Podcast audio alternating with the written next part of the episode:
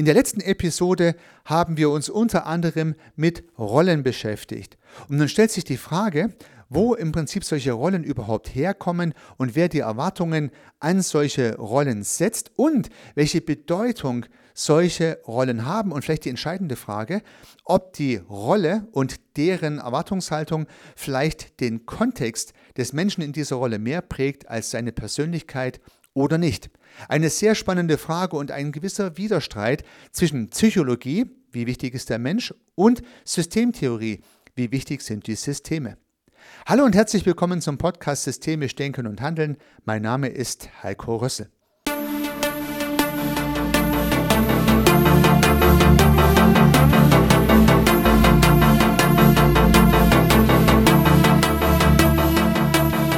Im letzten Podcast haben wir uns mit der Authentizität beschäftigt. Ich habe ein Big Picture entworfen und möchte es in kurzen Worten nochmal wiederholen.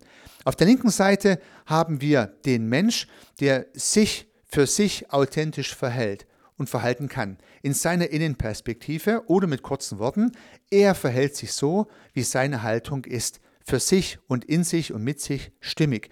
Dieser Mensch könnte von sich sagen, ich fühle mich authentisch. Auf der rechten Seite dieses Big Picture haben wir einen Beobachter. Und dieser Beobachter beobachtet von der rechten Seite des Bildes den Menschen auf der linken Seite des Bildes und kann natürlich seinen Schein oder sein Verhalten beobachten. Er kann nicht sein Sein, sein Ich sehen. Und deswegen ist meine Hypothese, dieser Beobachter hat Schwierigkeiten, die Authentizität eines anderen zu beobachten. Ja, er könnte das nur sehr im speziellen Kontext der beobachteten Situation festmachen, in etwa so, gerade erscheint mir diese Person authentisch zu sein. Also es ist eine Möglichkeitsform und es ist auf den Kontext bezogen. Wen das mehr interessiert, gerne nochmal eine Episode zurückspringen.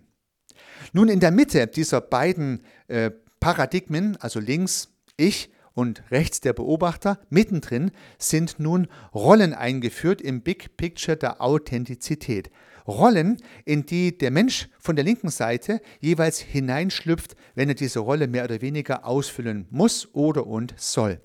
Nun stellt sich die Frage, wie bedeutsam ist eigentlich die Setzung dieser Rolle und wer setzt überhaupt die Bedeutung dieser Rolle und was hat das nun alles für Auswirkungen auf die Bedeutung der Persönlichkeit und oder des Systems. Nun, beginnen wir zunächst mal mit der Setzung der Rolle. Wer definiert also, was eine Rolle zu tun hat? Und nun gibt es ja Rollen, die sind irgendwie in Rollenbeschreibungen beschrieben. Ja, je größer die Organisationen, umso mehr gibt es Stellenbeschreibungen, Rollenbeschreibungen, Rollendefinitionen, Handbücher für die Rolle und so weiter und so fort, wo mehr oder weniger genau drin steht, was diese Rolle zu tun hat. Je kleiner Organisationen sind und natürlich auch in Familien, da sind keine Rollenbeschreibungen da, da sind trotzdem Rollenerwartungen da. Wo kommt die eigentlich her? Ja, das Spannende ist, dass sowohl die nicht dokumentierten als auch die dokumentierten Rollenerwartungen jeweils vom System formuliert werden. Das System setzt die Setzung der Rolle. Das System formuliert die Erwartung an die Rolle im System. Also in der Familie gibt es natürlich die Rolle des Vaters, die ich auch gerne wahrnehmen darf. Und meine Familie, meine Kinder, auch meine Frau und auch der Rest meiner Familie haben in meine Rolle des Vaters spezielle Erwartungen. Das ist in unserer Familie höchstwahrscheinlich anders wie in jeder anderen Familie. Diese Rolle ist familienindividuell geregelt. Nicht dokumentiert, aber man hat ein Gefühl, was erwartet wird als Vater. Ja, bei mir beispielsweise wenn das WLAN nicht funktioniert zu Hause, dann wird von der Rolle des Vaters erwartet, dass er alles stehen und liegen lässt und sich zuerst um den WLAN-Router kümmert und die Access Points neu bootet und den Internetzugang überprüft, sodass dann die Familie wieder ins Internet kann. Ja, neben vielen anderen Aufgaben, die ich als Vater habe, bin ich also hier auch der Netzwerkadministrator. In anderen Familien haben vielleicht andere Personen die Aufgabe, sich darum zu kümmern. In unserer Familie ist das Teil meiner Rolle. Ja, würde ich jetzt mich nicht darum kümmern, dass das WLAN wieder funktioniert, würde ich meiner hier geübten Rolle nicht gerecht. Also sprich, in unserer Familie sind Rollen definiert. Und natürlich hat meine Frau gewisse Aufgaben, auch die Kinder haben gewisse Aufgaben und so könnten Beobachter beobachten, wer hier was tut. Natürlich gibt es auch Rollenkonflikte, wenn ich etwas tun sollte und ich es vergessen habe oder wenn ich etwas tun sollte und es nicht machen möchte. Wenn meine Kinder etwas tun sollten, was sie nicht machen wollen oder nicht gemacht haben, dann gibt es darüber, naja, auf jeden Fall mal eine Diskussion, gegebenenfalls auch mal Streit. Also sprich, Rollenkonflikte gibt es in der Familie natürlich auch. Eigentlich dann, wenn die ungeschriebenen Rollenerwartungen durch die Menschen, die die Rolle wahrnehmen, nicht erfüllt werden. So, nun, wenn wir uns kleine Organisationen angucken, die keine expliziten Rollenbeschreibungen haben, dann ist das natürlich ganz genauso. Also auch hier formuliert das System, das Team die Anforderungen an die Rolle, die zu besetzen ist. Ja, die Teamleiterin oder der Teamleiter bekommt die Anforderung von der Organisation ein Stück weit von oben, aber natürlich auch vom Team. Das Team erwartet vom Teamleiter gewisse Dinge. Der Vorgesetzte des Teamleiters erwartet vom Teamleiter oder von der Teamleiterin gewisse Dinge. Und so wird eine Rollenerwartung formuliert oder mindestens mal gelebt, die diese Rolle dann auszufüllen hat. Und wenn der Mensch, der nun als Teamleiterin oder als Teamleiter operiert, diese Rolle nicht so ausfüllt, wie die Erwartungen sind, dann gibt es auch hier Konflikte. Ja, sagen vielleicht die vom Teamleiter geführten, oh, das, was hier passiert, das gefällt mir nicht. Meine Teamführung sollte mal nach dem und nach dem und nach dem gucken, das würde ich erwarten. Dieser Erwartung wird die Person, der Mensch nicht gerecht, also Konflikt. Ja. Oder ist der Konflikt nach oben, äh, die Vorgesetzten haben die Idee, dass der Teamleiter oder die Teamleiterin dies und das machen sollte, aber Teamleiterin oder Teamleiter macht nicht dies und das und auch hier eine Rollenidee, was die Aufgabe sein sollte und wenn sie nicht gemacht wird, Konflikte. Über diese Konflikte wird dann natürlich auch in Organisationen gestritten und kommuniziert und dann passen sich entweder die Menschen mehr dieser Rolle an oder andersrum, die Regeln und Strukturen werden verändert, dass sozusagen dann der Mensch besser reinpasst. Alles ist möglich, man weiß es nicht so ganz genau, wo da die richtigen Ausgänge sind oder die Ausgänge sind, die genommen werden. Richtig und falsch gibt es ja sowieso nicht. Fazit an dieser Stelle ist, die Rollenbeschreibungen kommen nicht irgendwoher, die Rollenbeschreibungen kommen vom sozialen System und das sind Erwartungen, die die anderen haben, also in letzter Konsequenz das System hat. Und in großen Organisationen sind solche Dinge dann dokumentiert in Prozessen und Beschreibungen, aber auch diese Prozesse und Beschreibungen sind ja weiter nichts als dokumentierte Kommunikationsprozesse der Vergangenheit. Also auch hier wieder ganz klar haben wir es mit Erwartungen zu tun. Die Rolle ist eine Erwartung an des Systems, an den Mensch, die Person, die diese Rolle einnimmt. So, nun kommt der Mensch in meinem Big Picture von der linken Seite in seinem Ich vollständig beheimatet und authentisch in diese Rolle hinein.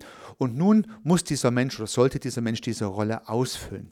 Und nun gibt es eine spannende Beobachtung.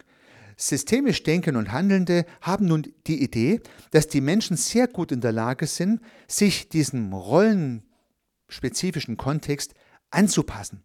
Das heißt, wir Menschen haben eine sehr gute Eigenschaft, uns in dieser Rolle rollenspezifisch zu verhalten und wechseln spielend leicht von einer Rolle in die nächste. Von der Vaterrolle in die Rolle des Ehemanns, in die Rolle des Chefs, der gerade einen Anruf bekommt, in die Rolle des Vereinsmitglieds, der dann auf dem Sportplatz wieder irgendwas zu kommunizieren hat. Und so wechseln wir die ganze Zeit unsere Rollen. Wir sind uns dessen gar nicht bewusst. Externe Beobachter könnten höchstwahrscheinlich beobachten, dass wir uns in verschiedenen Rollen sehr unterschiedlich verhalten. Und das ist nun der entscheidende Punkt, auf den ich hinaus möchte.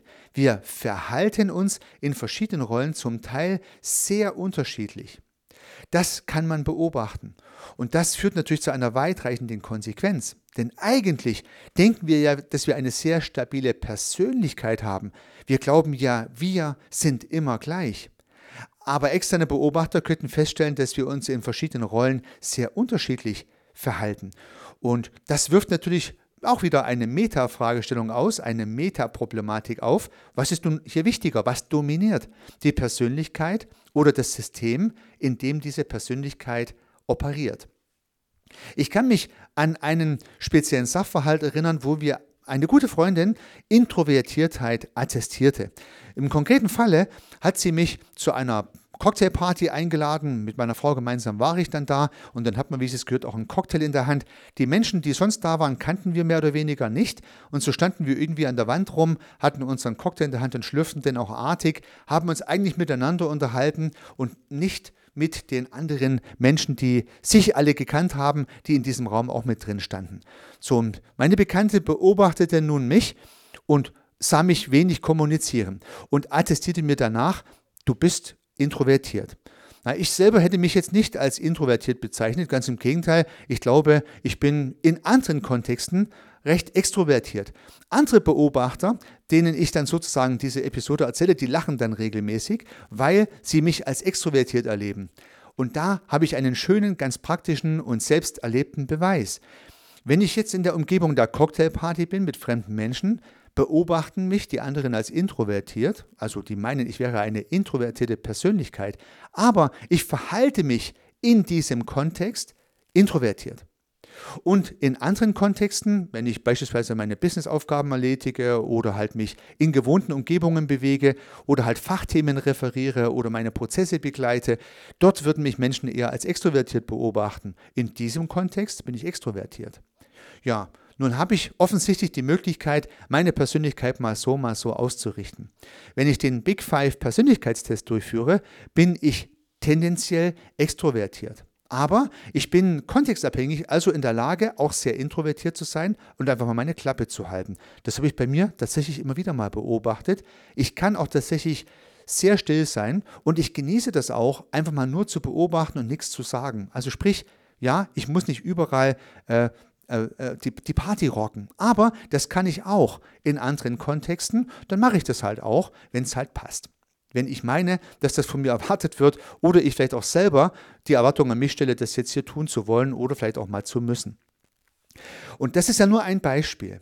Und so können wir sehr häufig feststellen, dass Menschen sich in verschiedenen Kontexten sehr unterschiedlich verhalten und gegebenenfalls ihre genetisch bedingten oder auch anerzogenen oder genetisch bedingten und sozialisierten Persönlichkeitsmerkmale nicht die allergrößte Rolle spielen, wie Menschen sich im jeweiligen Kontext verhalten.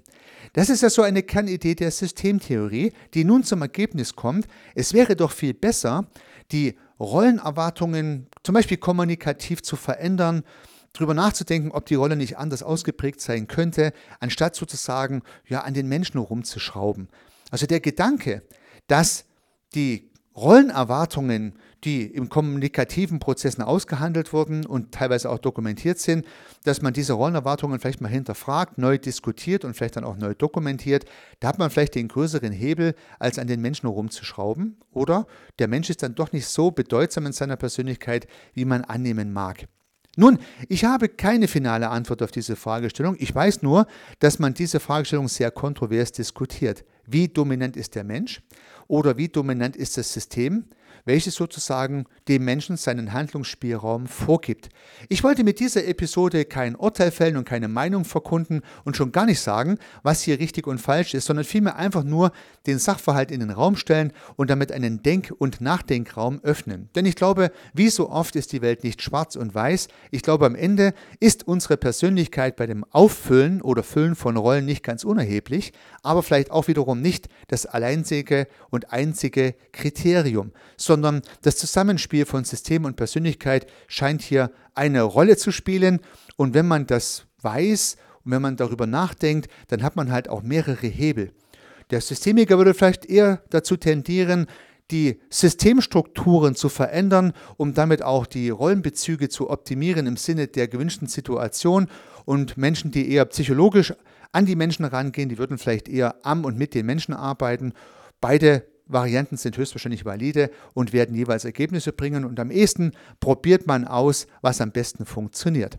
Dabei wünsche ich Ihnen sehr viel Erfolg. Unternehmen Sie was, Ihr Heiko Rösse.